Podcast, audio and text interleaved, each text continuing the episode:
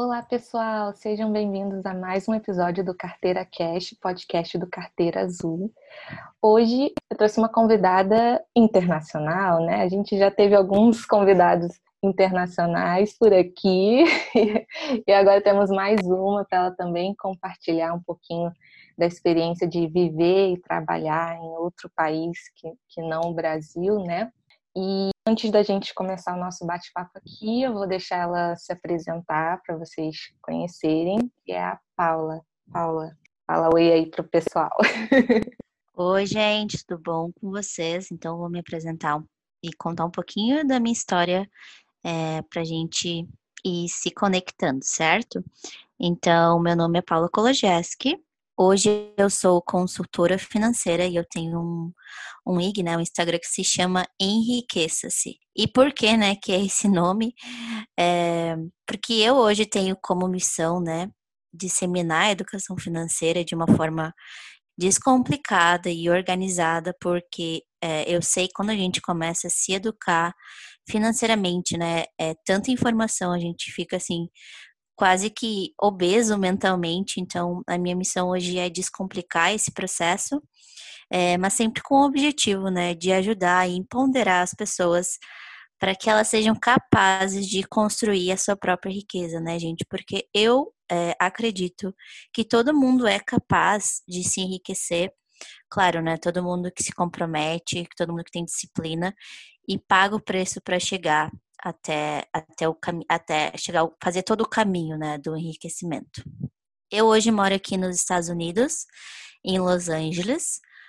Faz três anos que eu moro aqui. Eu cheguei aqui em junho de 2017.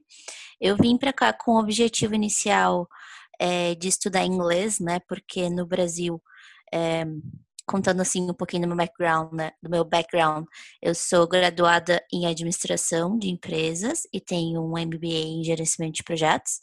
Então, é, focando assim no MBA, né? Era super necessário eu ter um inglês é, fluente, então eu vim com, com o objetivo de ficar aqui apenas um ano, mas acabei ficando e ficando e estou aqui até hoje. E então, eu vim com o objetivo de estudar inglês e, e cumprir né, esse objetivo. Então, eu ainda estou aqui como estudante. Então, hoje eu estou aqui como estudante.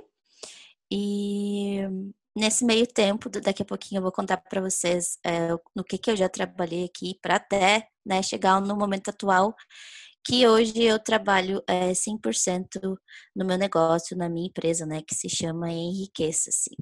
Muito bom.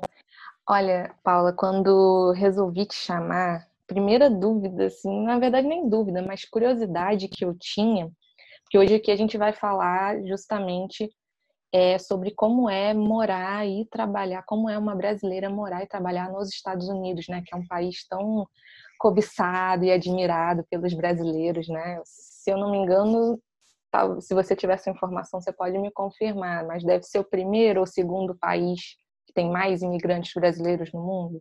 Eu Olha, eu, eu acredito que sim, né? A comunidade brasileira nos Estados Unidos é muito grande, né? E até quando a gente é, viaja por aqui, é, tem muito gente, é, turista também que vem para cá, né? Então, assim, acho que acredito que seja um dos, dos países mais cobiçados, assim, pelos brasileiros.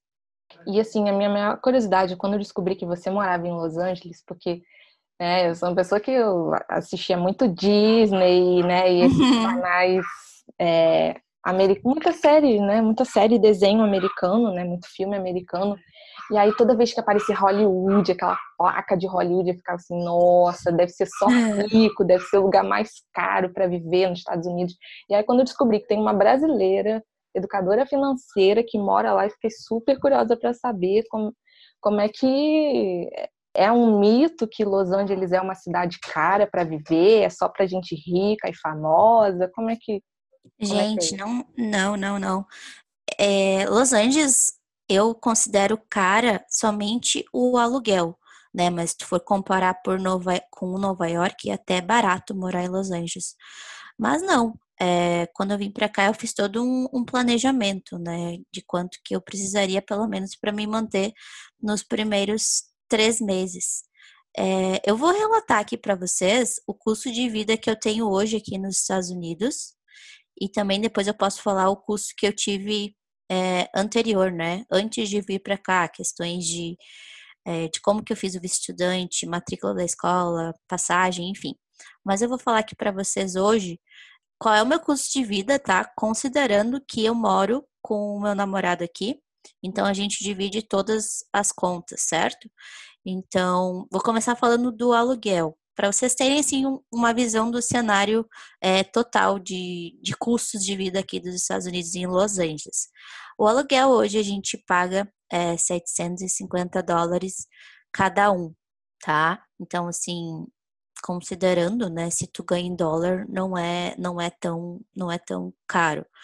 É, a minha escola de inglês que eu pago aqui é 400 dólares é, por mês. A alimentação a gente gasta em média 200 dólares é, cada um, né? Então no final do mês lá a gente gasta em média 400 dólares ao total. Transporte público tem tem trem aqui, é, subway, né? Na cidade de Los Angeles tem ônibus também, mas eu considero que não é dos mais eficientes, que não abrange a cidade ao total. Mas se tu quiser, tem um cartão que tu faz, né, de estudante, que tu paga 300 dólares por mês. É, internet, que a gente paga 35 dólares. Telefone, né, celular, 50 dólares. É, aí, gastos essenciais, gás e água, é, não é todo mês que vem, aqui é muito interessante que vem a cada dois meses, então isso a gente nem considera muito, porque quando vem essas duas contas é bem baixo, então eu digo assim que seriam uns 20 dólares é, por mês. Então, resumindo, é, ao total, para tu viver aqui em Los Angeles, considerando que tu é, compartilharia né, os teus custos com alguém, é 1.500 dólares. O que, que tu acha, Carol? Tu acha que é, ah, tá que é caro? É porque, assim, meu noivo, que quando a gente fica fazendo custo da, vendo os custos das coisas de fora e fica falando, não, mas você tem que considerar quanto a pessoa ganha na moeda. Você não pode fazer a conversão para o real, porque tudo, ainda mais agora com dólar aqui entre 5 a 6 reais, né? Acho que ontem fechou a 5,40 mais ou menos o, o, dólar. É, uhum. Aí, assim, a gente convertendo, a gente acha que, caraca, é muito caro. Mas aí eu não uhum. sei é, o quanto o quanto é o salário mínimo, por exemplo, quanto é a renda média né, em dólares. Uhum. Aqui, é, aqui a gente ganha muito por hora, né? As pessoas, elas nem consideram, elas não contam assim quanto é, ganham por mês. Então aqui é é, os, digamos, a hora mínima paga para quem mora em Los Angeles, também depende de cada estado dos Estados Unidos, é, se eu não me engano, é 12 dólares a hora, o mínimo que a pessoa ganha. Aí, então, vai depender de quantas horas ela vai trabalhar por mês, né? Então, digamos, se, se uma pessoa trabalha 40 horas por semana, já dá quase 500 dólares por mês. Então, digamos que em três semanas tu já é, conseguiria pagar os teus custos de vida, esses que eu relatei antes. Mas é essa questão que tu falou de, de converter, né? É muito interessante, porque eu até hoje, tudo que eu compro aqui nos Estados Unidos, eu ainda converto para real, né? Não assim para, tipo, é, evitar a compra, mas não sei, é meio que automático eu vou comprar uma coisa de, de 30 dólares e eu já faço vezes 5 para ver, ver quanto que ia dar em, em reais. É assim, outra coisa relacionada a essa questão de conversão dólar real é, uhum. é uma dúvida super comum, principalmente dos brasileiros que estão morando fora, né? Eu tenho muito seguidor que mora na Europa, né? Mais do que dos Estados Unidos. E aí eles sempre perguntam assim, quando eu abro a caixinha, ah, minha reserva de emergência, eu faço em euro, eu faço em real? Aí no, no seu caso, é, a sua reserva de emergência está em dólar ou você também tem em real? A minha reserva de emergência está em dólar, porque hoje a minha vida é em dólar, né? Então eu tenho que me preparar para qualquer imprevisto que aconteça aqui nos Estados Unidos. Eu não vou também ter a liquidez alta para poder transferir o dinheiro para cá. Então a minha liquidez, a minha liquidez, a minha reserva de emergência hoje está aqui em dólar. É, eu ainda não invisto aqui nos Estados Unidos, então eu deixo na minha, na minha conta corrente do banco mesmo. E essa conta é igual às contas digitais aqui do Brasil, que já rende automaticamente? Isso, é, é uma conta que rende um. É bem pouquinha coisa, tipo a. Selic hoje, em torno de 2% ou menos que rende, mas rende um pouquinho, né? Porque é aquela questão da, das, das variáveis que a gente tem que analisar quando coloca na reserva de emergência, né? Alguma, algum investimento que tem uma alta liquidez de fácil acesso, é, 100% CDI, né? Pelo menos, falando aí no cenário do Brasil. Uhum. E que nos garanta segurança financeira caso imprevisto, imprevistos ocorram. E, por exemplo, se uma pessoa. Normalmente o pessoal, quando vai para os Estados Unidos, vai para ficar isso aí, alguns meses, né, de intercâmbio e tal. Uhum. É, essas pessoas que já têm, tipo, já até passagem de volta comprada para o Brasil, é, você acha interessante ela ter uma reserva em dólar, pelo menos para esse período que ela vai ficar nos Estados Unidos? Ou... Eu acho super interessante e importante, né, a pessoa se, se preparar para para a moeda que ela vai passar a viver. Se a pessoa vai passar a viver aqui seis meses, né? Que é o, o que geralmente as pessoas fazem, é, principalmente quem não vem como visto estudante, né? Estudante tu pode ficar aqui, é, dependendo do prazo que o teu visto foi é, definido, ou enquanto estiver estudando, mas quem vem como turista pode ficar no máximo seis meses. Mas eu eu não eu sugeria para as pessoas é, fazer reserva de emergência em dólar para viver a vida a vida no país que ela está indo, né? O país de destino. O que, que tu uhum. considera, Carol? Qual é a tua opinião? Também, mas é porque, na verdade, a minha dúvida é quando a pessoa é, justamente vai ficar pouco tempo, porque ela fica assim, ah, depois eu vou ter que trocar de novo para real quando eu voltar, né? Uhum. Esse, esse, tipo de receio também, né? Então, isso que eu queria. É, é aquela coisa, né? A pessoa vai estar tá em outro país e tem a questão da liquidez, né? No mínimo demora 24 horas para essa transferência entre real e dólar. Uhum. Então, vai depender, assim, da aptidão ao risco da pessoa, de correr esse risco ou não. É, já que a gente também está falando sobre reserva, me lembrei de uma outra questão, um outro episódio aqui, acho que foi no segundo episódio, é, eu entrevistei uma educadora financeira que ela mora em Dublin, na Irlanda, né? E aí a gente falou muito sobre essas mesmas questões, e aí ela até falou de uma questão que tem um valor que você tem que, um valor mínimo que você tem que levar para poder conseguir ser aceito, né? Ou ser aceito na imigração, eu acho, ou conseguir morar no país. Nos Estados Unidos tem esse mínimo, ah, tipo, você tem que chegar no país com mil dólares ou dez mil dólares na carteira, tem essa questão também? É, para te fazer a matrícula na escola de inglês, você tem que comprovar a renda, se eu não me engano, é de 30 mil reais, se eu não me engano, mas depois eu posso verificar isso. É, para te fazer a matrícula na escola de inglês, tu tem que comprovar a renda, é, de outra maneira tu não vai ser aceito. Isso que eu me lembro quando eu fiz é, a matrícula na escola, mas na imigração, isso eu acho que é mais um, um boato, porque quando eu passei na imigração não me pediram nenhum comprovante de renda e também os meus familiares que vieram para cá como turista também nunca pediram nada para comprovar renda. Eu acho que é mais na questão é, de tu fazer a matrícula na escola e comprovar que sim, tu é capaz de te manter aqui durante o período que tu estiver estudando. Entendi. Mas hoje o seu visto continua de estudante? Você renovou? Como é que funciona essa parte burocrática? Um, o meu visto estudante, ele tem prazo de quatro anos, mas não é todo mundo que consegue, né? Eu não sei quais são, o que, que influencia, isso é questões da imigração americana, é, mas quando eu fiz o meu visto, ele, ele ganhou o prazo de quatro anos, então eu posso ficar aqui quatro anos como estudante, então já faz três, né? Eu teria mais um ano no caso. Ou, é, enquanto eu estiver estudando, matriculado em alguma escola de inglês ou alguma universidade americana, eu posso ficar aqui por, por tempo indeterminado. É, é, essa regra, assim, que se aplica ao visto de estudante, é, conforme os conhecimentos que eu tenho, né?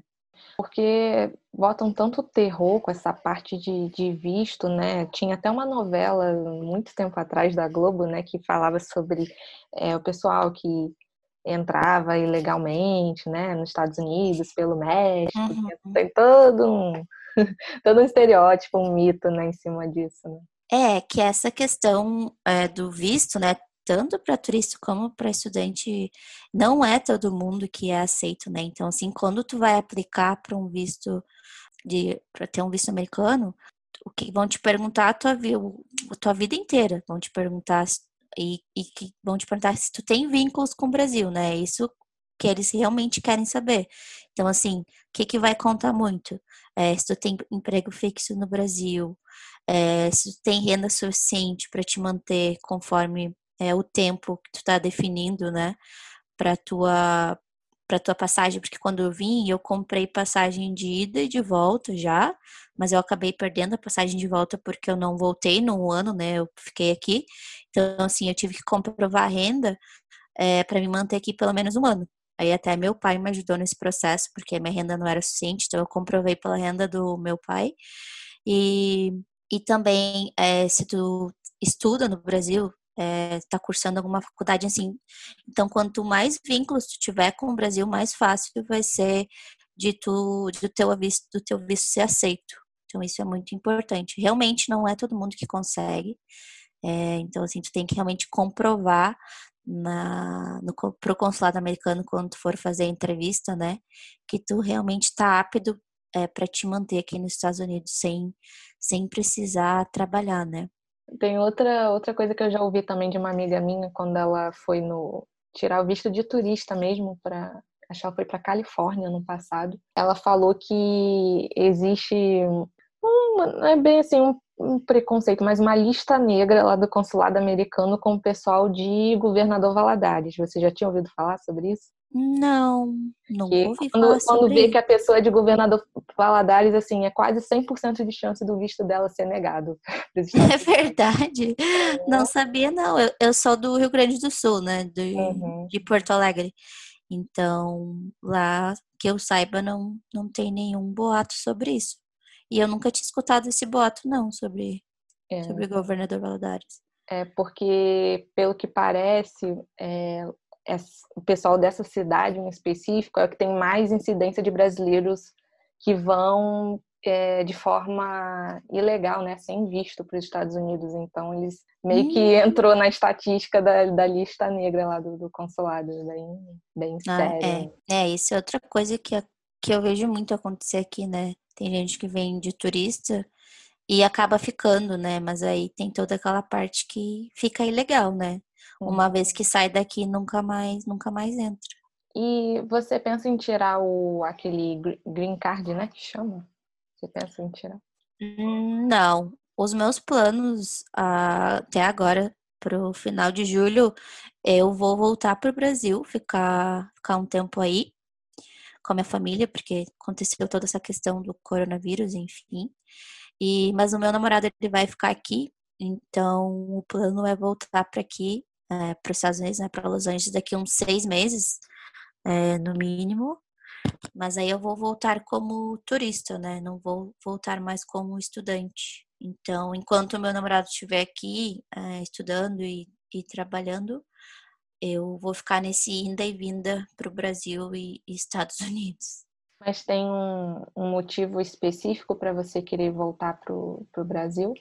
Tem é, minha família, né? Eu sinto, eu sou muito família, assim, eu sou muito apegada aos meus familiares. Já faz três anos, né, que a gente tá nessa, que a minha família vem me visitar e, e tem toda essa questão da distância, então eu quero ir lá passar um, um tempo com eles.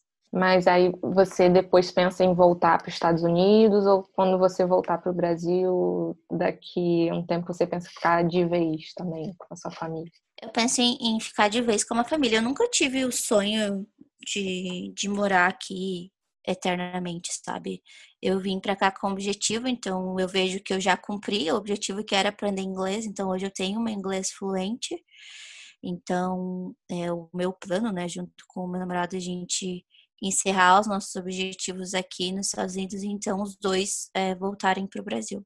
Vocês chegaram a, a trabalhar aí ou, ou, só estudar? Sim. É, quando eu cheguei aqui, nos primeiros dois anos, eu trabalhei. Na realidade, estudante não pode trabalhar, né? Mas todo mundo acaba fazendo alguma coisa é, para poder se manter aqui. Então, eu fui babá aqui por um tempo nos Estados Unidos. E foi assim que eu consegui me manter nos dois, nos dois primeiros anos. É verdade que esses serviços mais que a gente considera assim mais básico aqui no Brasil, como babá, garçom, é, uhum. entregador, é, ganha melhor aí do que no Brasil? É verdade, super verdade, porque aqui, como eu falei, é, as pessoas são pagas por hora, né? Então, assim, se tu é garçom aqui, além de tu ser pago a hora, tu vai ganhar as gorjetas, né? Que é as tips. Então, é, imagina, se tu ganha, digamos, 12 a hora, que é o mínimo, mas geralmente as pessoas ganham em torno de 14 e trabalham, digamos, 45 horas por semana vezes 4, já dá 2.500 dólares por mês, né? Então, considerando que eu falei ali que o custo de vida total seria em torno de 1.500, já sobra mil dólares para a pessoa poupar ou usar com lazer, enfim. Eu queria muito que você falasse também sobre a questão do inglês. Qual a importância do, do inglês na sua vida? Qual o peso que, que o inglês tem para você? Assim, o inglês, é, quando eu vim para cá, tinha um peso muito maior é, do que tem hoje, né, para mim porque eu vim com o objetivo para cá para me qualificar, né, aprender inglês é, e talvez é, fazer algum algum mestrado, mas nesse meio do caminho, quando eu fui me descobrindo, né, e, me des e descobri o meu amor por finanças é, e investimentos, ele meio que que o processo, assim, o significado do inglês para mim foi mudando. Por quê? Porque quando eu mudei para cá, eu tinha o objetivo de estudar inglês para voltar para o Brasil e trabalhar numa multinacional, né, ser uma gestora de projetos, porque essa, essa carreira de gestão de projetos é muito importante tu ter inglês, né, porque tu tem muito contatos com, com empresas é, internacionais. É, mas depois que eu fui é, me descobrindo, peguei amor pelas finanças e abri a minha própria empresa, né, hoje eu tenho a minha empresa, então hoje inglês para mim não tem um peso tão grande, porque é, eu tenho alguns clientes aqui nos Estados Unidos, é, então eu preciso falar inglês, né? E também tenho alguns clientes brasileiros, mas é, como meu objetivo é voltar para o Brasil é, daqui um daqui um tempo definitivo, né? Então a língua não vai se tornar tão essencial para mim, vai se tornar claro, né? Se eu manter os meus os meus clientes aqui no, nos Estados Unidos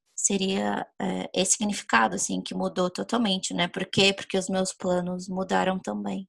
E o que você diria para quem tem preguiça de estudar inglês, mas sabe que na carreira específica dela, por exemplo, logística, ou essa mesmo que você falou, de gerência de projetos, finanças, marketing, né?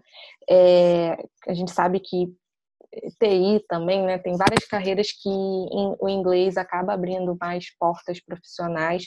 É o que você falaria para incentivar encorajar essas pessoas a começar a, a estudar esse idioma?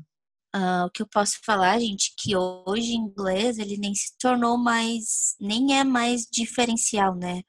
É, é uma habilidade básica, assim, que eu acredito que todo mundo deve ter se quer evoluir, né? É, profissionalmente, porque se tu for parar para analisar hoje, qualquer é, vaga de, de emprego, eles exigem inglês, né? Mesmo, mesmo que, que, que a tua é, função nem, nem exige de te falar inglês, mas até nas entrevistas, né? Eles tornam o inglês como essencial.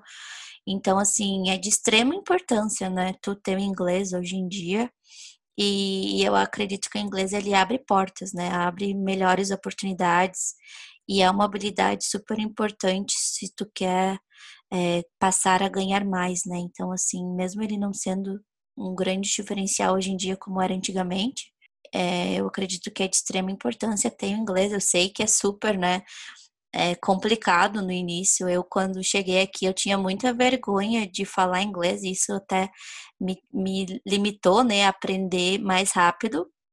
Mas é aquela coisa.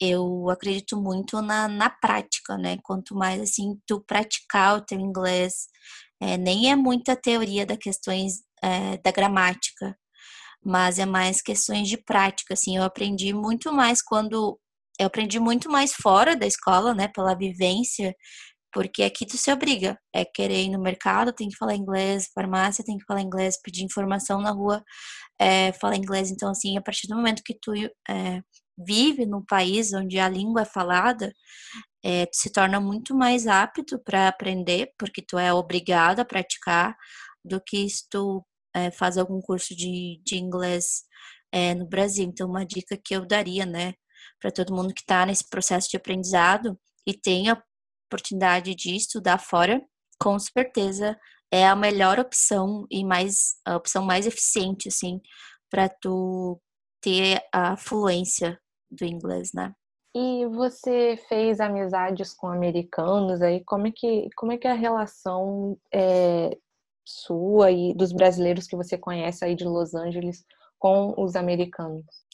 Uh, tem alguns amigos americanos. É que na minha escola de inglês tem, tem gente de tudo que é parte do mundo, né? Tem, tem, tem gente da Turquia, da China, é, da França, Portugal, enfim, tem gente de tudo que é lugar do mundo. Então, assim, a gente acaba é, conversando e, e aprendendo, né? Novas culturas mas é, as amizades que eu fiz foi realmente a partir da na escola e de alguns cursos que eu fiz aqui nos Estados Unidos também para me qualificar né, em finanças. A gente acaba criando uma amizade, né, criando uma conexão e foi a partir desses meios assim que eu fiz as minhas amizades aqui. Você tem hábito de, a partir do momento que você foi para os Estados Unidos, você passou a ler livros só em inglês ou, ou você mistura, você lê em português, em inglês? Como é que ficou a questão da leitura aí? Então, eu tenho uma história bem interessante, né, para contar sobre é, como que começou esse meu amor por finanças. Foi porque eu estava no meu processo de aprendizagem é, de inglês e eu peguei o primeiro livro que eu peguei para ler foi o livro do Pai Rico, Pai Pobre em inglês. Então, assim, foi a partir dele que eu descobri esse mundo da educação financeira, descobri o que era um ativo, o que era um passivo. Mas foi a partir desse livro que eu comecei a minha imersão na leitura, né? Em inglês e também na minha imersão no mundo das finanças e dos investimentos. E, mas hoje eu leio tanto em inglês, tanto em português. Ah, outra coisa também, né, que o inglês nos possibilita é de fazer cursos é, em inglês, né, gente? Cursos internacionais. Então, assim, eu tô com, com um projeto para o mês que vem começar um curso aqui de finanças. É, e eu só vou poder fazer isso porque o meu inglês hoje é fluente, né? Então, assim, procura, procurando formas de, de me destacar na minha profissão, no, formas de, de me diferenciar, eu estou buscando, então, a começar a fazer cursos aqui do que em vez de fazer cursos de algum profissional do Brasil. Então, essa é outra outra é, outra coisa que o inglês nos possibilita, né? Sim. E tem algum outro autor aí dos Estados Unidos que você gosta de, de ler, de acompanhar? Tem. Deixa eu me lembrar o nome dele. Dave Ramsey. Não sei se tu conhece. Dave Ramsey. Hum, agora Já falar? que não. Ele é um dos gurus aqui dos, dos Estados Unidos de, sobre finanças. É aquele cara que fala dos uh, seven steps, dos sete passos é, para tu te organizar financeiramente. Eu posso até é, te mandar depois e também te pode relatar. A gente pode relatar aqui na descrição do podcast o nome dele. Mas ele, é, ele até é sobre o curso dele que eu vou fazer agora no próximo mês. Ele e também o autor do livro Os Segredos da Mente Milionária, também que foi o segundo livro que eu, que eu li em inglês. É, não sobre finanças, mas também gosto muito do Tony Robbins. Não sei se tu conhece ele. Sim, já assisti até o documentário dele no Netflix. Cara, é, é. monstro. É, o cara é incrível. É, que vem na minha mente, eu acredito que seja esses. Eu ouvi falar de uma é uma mulher, Suzy. Ah, esqueci o sobrenome. Eu sei que é Suzy, o primeiro nome dela. Que ela é. Acho que ela tem programa de TV aí, de, de uhum. educação financeira. e já, tem, já vi foto dela até com os irmãos à obra aí no, no Instagram dela. Super badalada. Não sei se ela. É hum, não conheço, não. Mas depois me passa o nome que eu quero. Não, se você for olhar o, o Instagram dela, é cheio de foto com artista. Eu já vi com os irmãos é, Scott, né? os irmãos uhum. que é os irmãos à obra, né? Aqui no é Suzy Orman. Suzy Orman. Isso. Hum, depois vou dar uma olhada. Mas aqui nos Estados Unidos, essa, essa questão de educação financeira, né, é muito cultural, assim. É, demorou para começar aqui também, mas aqui começou anos luz, né, do que no Brasil. Então aqui o que eu vejo muito é muita gente no Instagram que fala muito de orçamento, sabe? Nem é como é, começar a investir mas é muito de como montar um orçamento, como se organizar financeiramente. Tem muito perfil, muito perfil que fala. No, no Pinterest também, né? Que tem muitos blogs, aí elas usam o Pinterest para atrair né, o pessoal para os blogs delas, assim, muitas mulheres, assim. E, é, e, e, é muito engraçado, assim, os blogs que eu olhei de, de mulheres falando de finanças aí nos Estados Unidos, é uhum. que, assim, uhum. parece blog de... Lembra os blogs de, de, dessas blogueiras de maquiagem e, e, estilo de vida aqui no Brasil, só que elas falando de finanças, uhum. é, assim, é muito, muito surreal, assim, de como, de como é no Brasil, né? É, aqui é muito cultural, tem muito, muito mais educadores financeiros, né, e coach financeiro, que aqui também eles usam muito o termo coach financeiro e mentor financeiro também, e é, financial advisor, né, que seria a nomenclatura para o consultor financeiro. Mas aqui essa questão da educação financeira realmente começou muito antes. Então, Paula, eu vejo que é muito forte aí no, nos Estados Unidos, é, principalmente quando eu vejo esses realities aí de Irmãos à Obra da Vida, de como o pessoal troca de casa, assim, com uma facilidade, às vezes a casa custando valores bem altos, tipo um milhão de dólares. E, e às vezes eu vejo famílias, assim, até mais simples, tendo uma facilidade bem grande de, de ter acesso a esse valor. É, você sabe como é que funciona e como é que a questão do financiamento aí é realmente é mais facilitado, é por conta dos juros baixos que acaba atraindo mais as pessoas? Como é que é a questão do financiamento aí?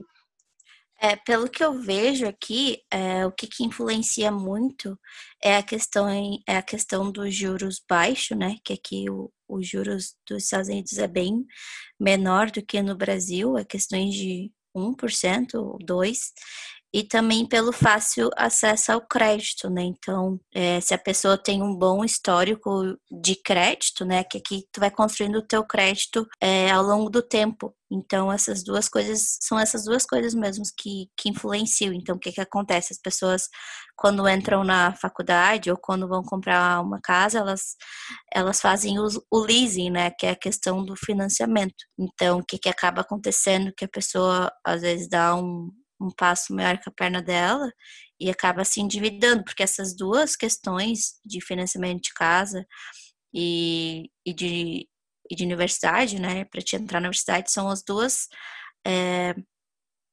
coisas que as pessoas mais se endividam aqui nos Estados Unidos que eu vejo, né, que depois elas lutam para se tornarem debt free, né, que é livre das dívidas. Eu achava até que era o contrário, né? Eu achava que eles tinham uma cultura é, forte de poupar desde cedo, justamente para poder é, realizar mais rápido esses, esses objetivos maiores. Então, não necessariamente, né? Tem, uhum. tem um pouco dessa cultura também de se endividar igual no Brasil, né? Tem, e aqui também tem aquela cultura de, de se tu, tu não comprar uma casa, é, tu não vai ser ninguém na vida, sabe? Tu tem que ter aquela questão cultural que a, que a sociedade nos impõe, que a gente tem que é, casar, depois que casa tem que comprar uma casa, então depois ter filhos.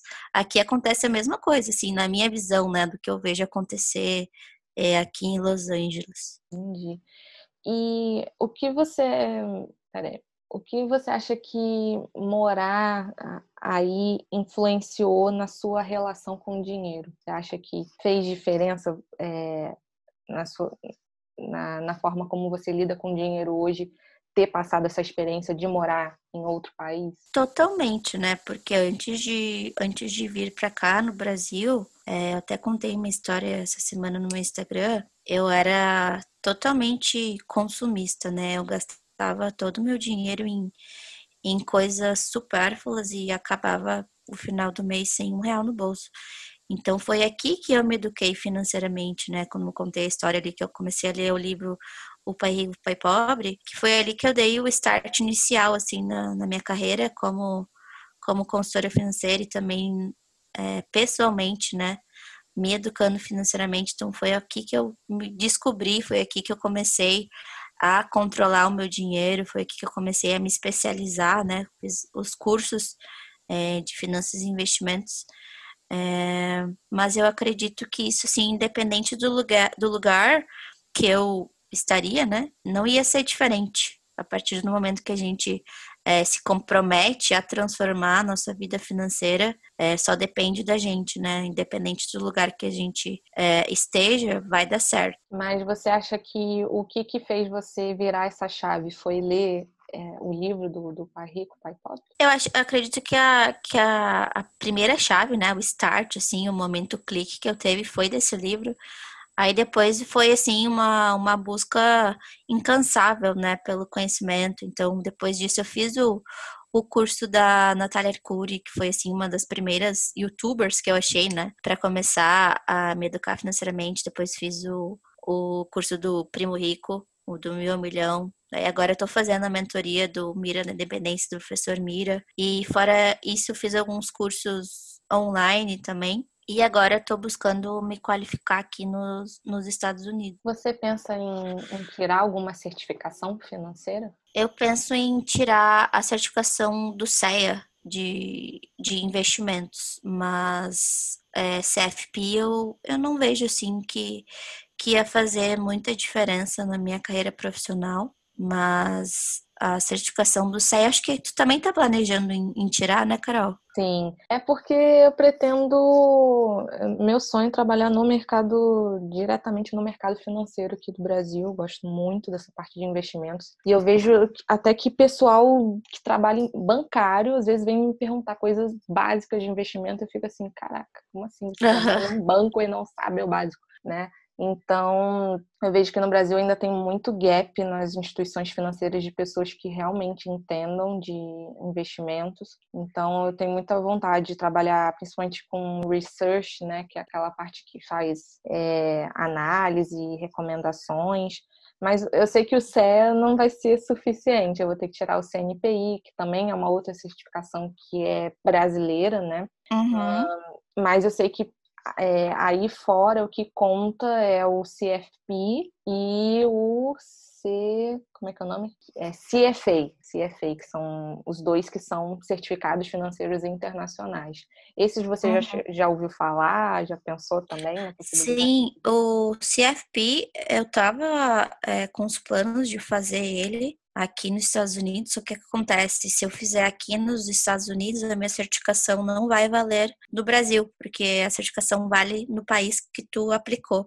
Então, é, então, como a minha cartela de clientes, a maioria é do Brasil atualmente, é, eu estava pensando em fazer no Brasil, certo? Mas como eu também tenho assim mais foco em operar mais no mercado financeiro de investimentos, então mudei a rota para tirar o CEA primeiro e talvez futuramente eu, eu tire a, aplique né para o CFP no Brasil. O CFP, quando eu comecei a, a trabalhar com, como consultora financeira, eu cheguei a pensar na possibilidade, eu até fiz um curso lá da, da Planejar, né, que é, que é a associação ligada, que, que distribui, né, que faz as provas do CFP no Brasil, é a Planejar, né. E uhum. aí eu cheguei a fazer um curso online deles, que é muito bom, de, de planejamento financeiro, porque tem um case, e, e aí os módulos são separadinhos exatamente pelas partes de planejamento que caem na prova, né? Que tem planejamento de aposentadoria, planejamento de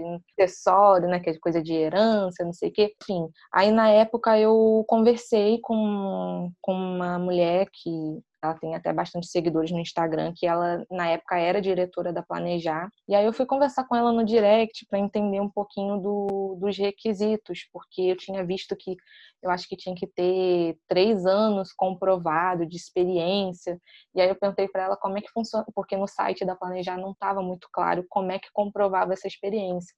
E daí depois eu até tirei um print da, da resposta dela e aí ela falou que não, tinha que tirar, é, emitir nota fiscal, enfim, era uma, um monte de burocracia que na época assim eu fiquei meio apavorada e desanimei, porque eu ainda, é, eu ainda não tenho o CNPJ, pretendo se, se tudo correr bem até ano que vem tirar meu CNPJ, mas eu ainda não tenho, né? Tudo uhum. hoje eu faço como pessoa física. E aí aquilo me desanimou um pouco, porque tipo, tudo que todos os clientes que eu tô atendendo até agora não vai contar na minha experiência. Aí o que ela falou que poderia amenizar nessa comprovação era ter um, um tutor, né, que já é, já tem o CFP, que aí se ele tiver te orientando, é como se fosse um orientador para você, né?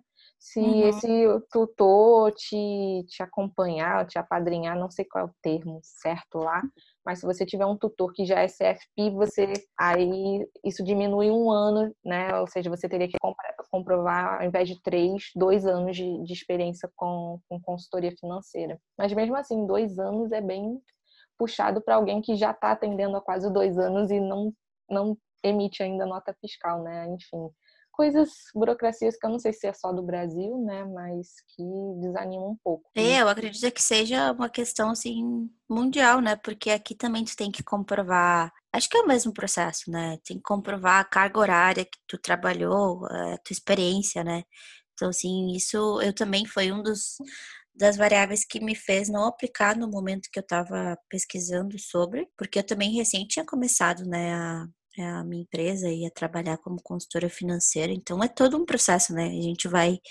caminhando passo a passo e fazendo dar certo. Então, Paula, é, outra curiosidade que eu tinha é em relação a como é que foi o seu planejamento, sua preparação e os custos que você teve antes de ir para os Estados Unidos. Ah, legal. Então, é, para me preparar para vir para cá, né? Como é que eu fiz? Antes de vir, eu pedi demissão do meu trabalho lá no Brasil. Eu era representante da qualidade da ISO 9001 e eu pedi demissão, então eu peguei todo o dinheiro da minha rescisão, né, e investi é, na minha vinda para cá. É, vou falar os custos que eu tive é, antes de vir, tá? Então, assim, para fazer a matrícula da escola, né, que é uma das das primeiras coisas que tu tem que fazer até antes de tirar o visto estudante, né? Isso é uma coisa que tu precisa fazer é, e comprovar para aplicar, né, para o teu visto estudante, é tu fazer a matrícula da escola. Então, a matrícula da escola foi R$ 1.800. Depois eu também paguei uma assessoria para fazer o meu visto de estudante, porque na época eu não entendia nada daquele formulário lá de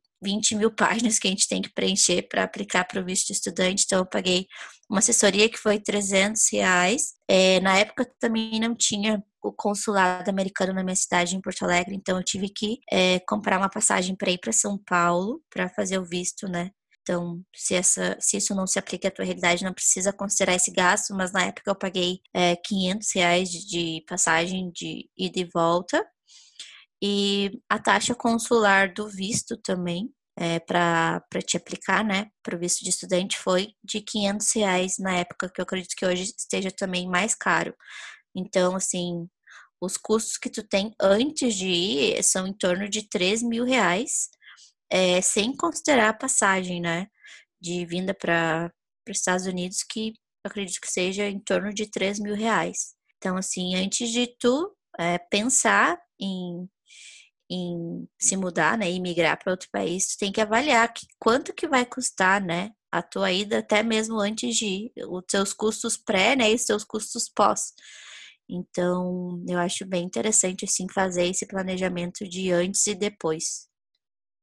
Verdade. Eu achava até que era mais caro, porque uma vez é, tinha um, um cara que, da, da própria USP que ele era representante de de fazer esses é, cursos de verão, eu acho que chama, nos uhum. Estados Unidos. E aí uma vez eu procurei saber os custos é, para fazer justamente um é, estudar um mês de finanças, né, de gestão financeira empresarial em Nova York, numa universidade lá. E eu fiquei bem chocada assim com os custos, me desanimou é, bastante, porque ele falou que aquilo já estava com uma bolsa de 70% né, que eu só teria que pagar 30%, e na época isso deve ter já uns quatro ou cinco anos ou mais, né, que eu perguntei, que eu ainda estava na faculdade, E ele falou para um mês com, com alojamento, que acho que você ficava no alojamento da faculdade, é, passagem, hospedagem, era em torno de 20 mil reais, eu acho. Aí eu falei, caraca. Nossa, é que é outra dica, né? Que eu, Uhum.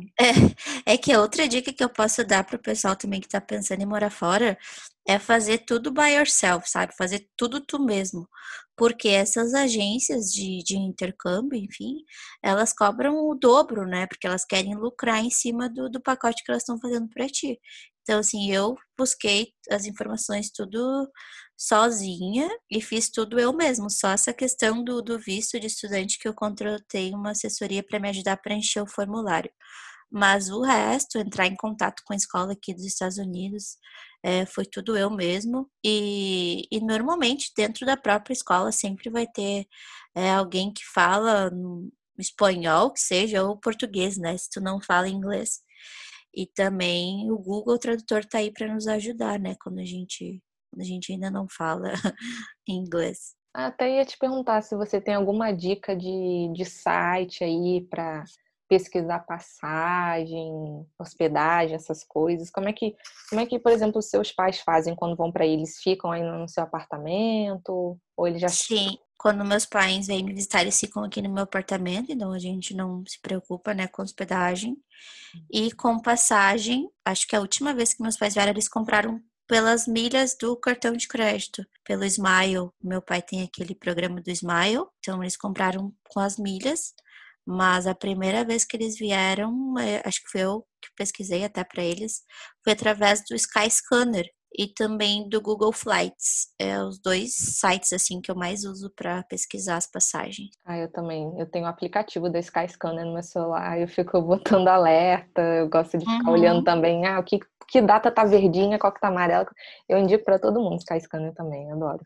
É, o Google Flights também é muito bom. É, dá a mesma sistemática assim do Skyscanner. Dá para te ver os dias, né, do mês que tá mais barato, mais caro, e dá para criar alertas também. Tem um outro que eu também uso, mas ele é melhor para justamente viagens internacionais, que é o Kayak.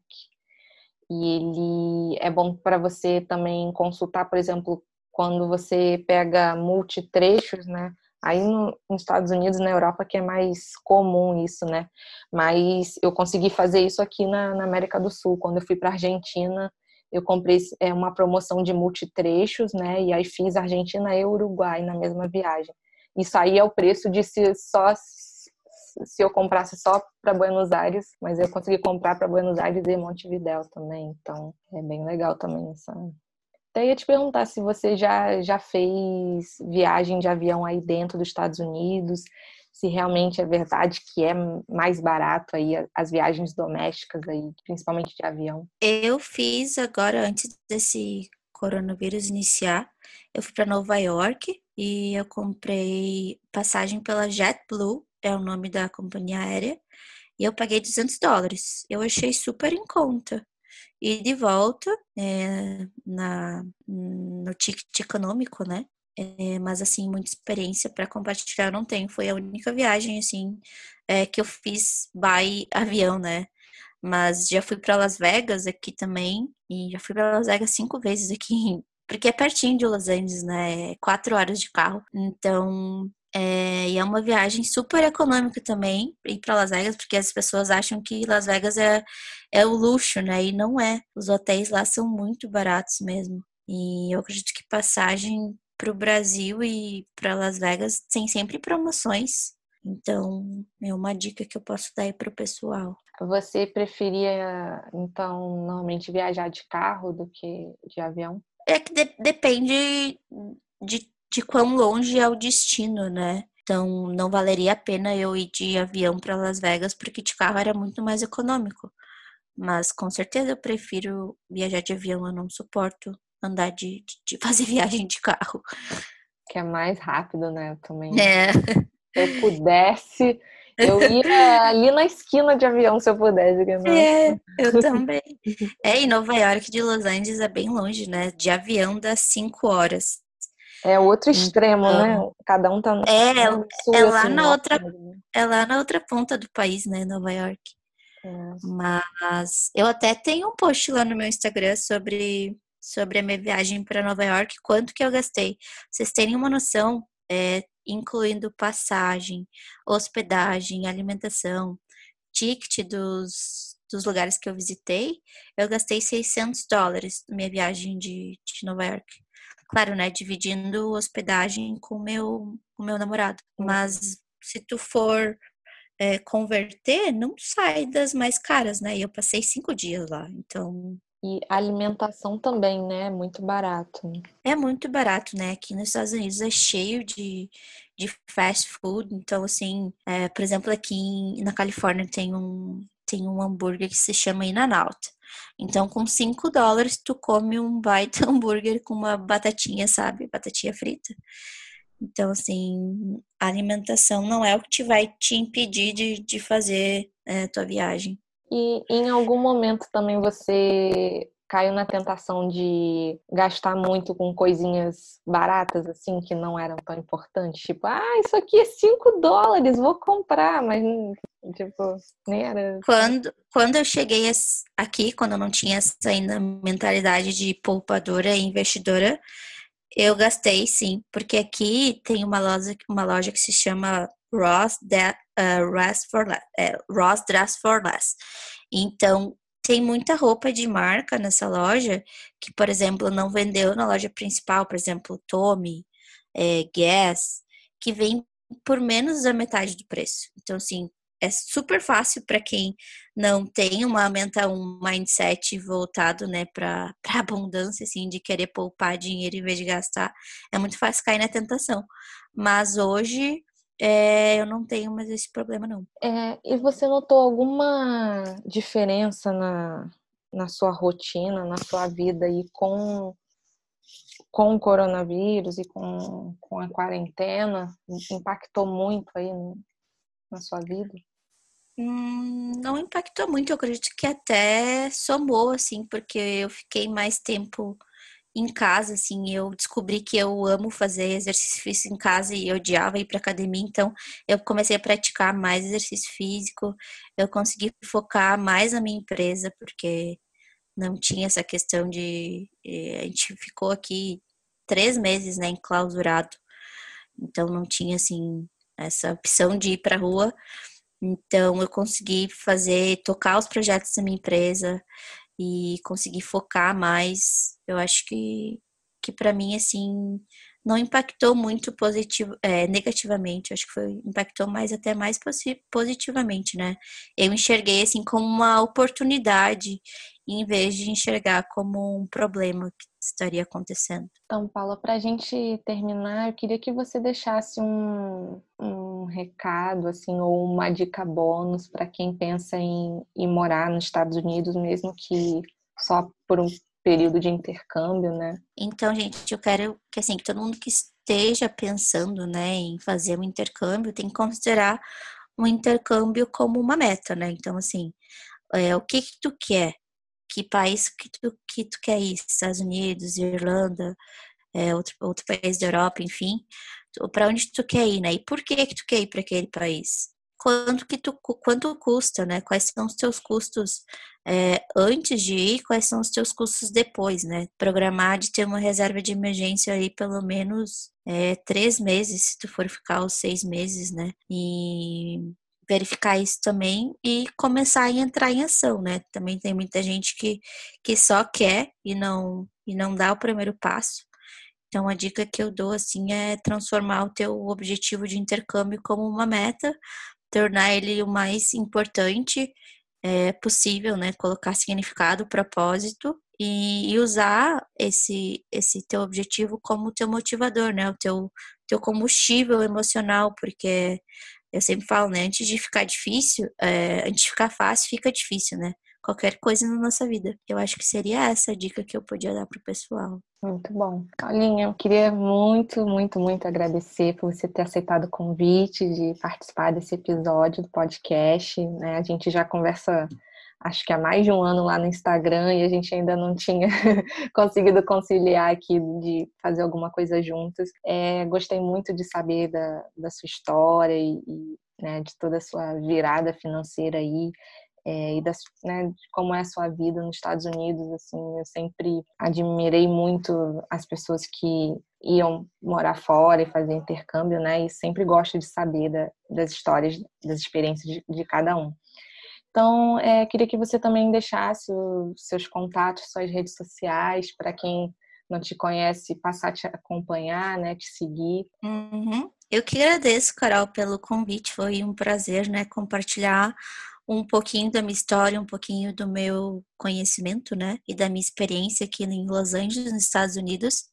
É, no que eu puder ajudar os, quem estiver nos ouvindo, né, pode me mandar uma mensagem, um direct lá no Instagram. Meu, meu Instagram é arroba enriqueça-se, enricaça-se, né, sem essa cedilha. É, meu nome é Paula Kolojeski, também se quiser, eu tenho uma página no Facebook também. E eu estou sempre à disposição é, para ajudar, né, vocês a evoluírem financeiramente e construírem a sua própria riqueza. Obrigada, Paula.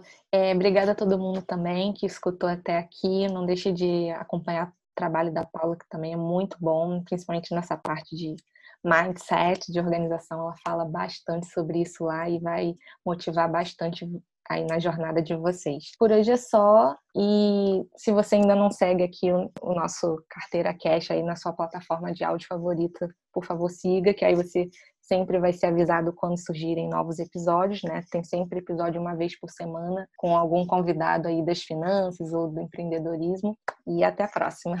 Obrigadão, gente.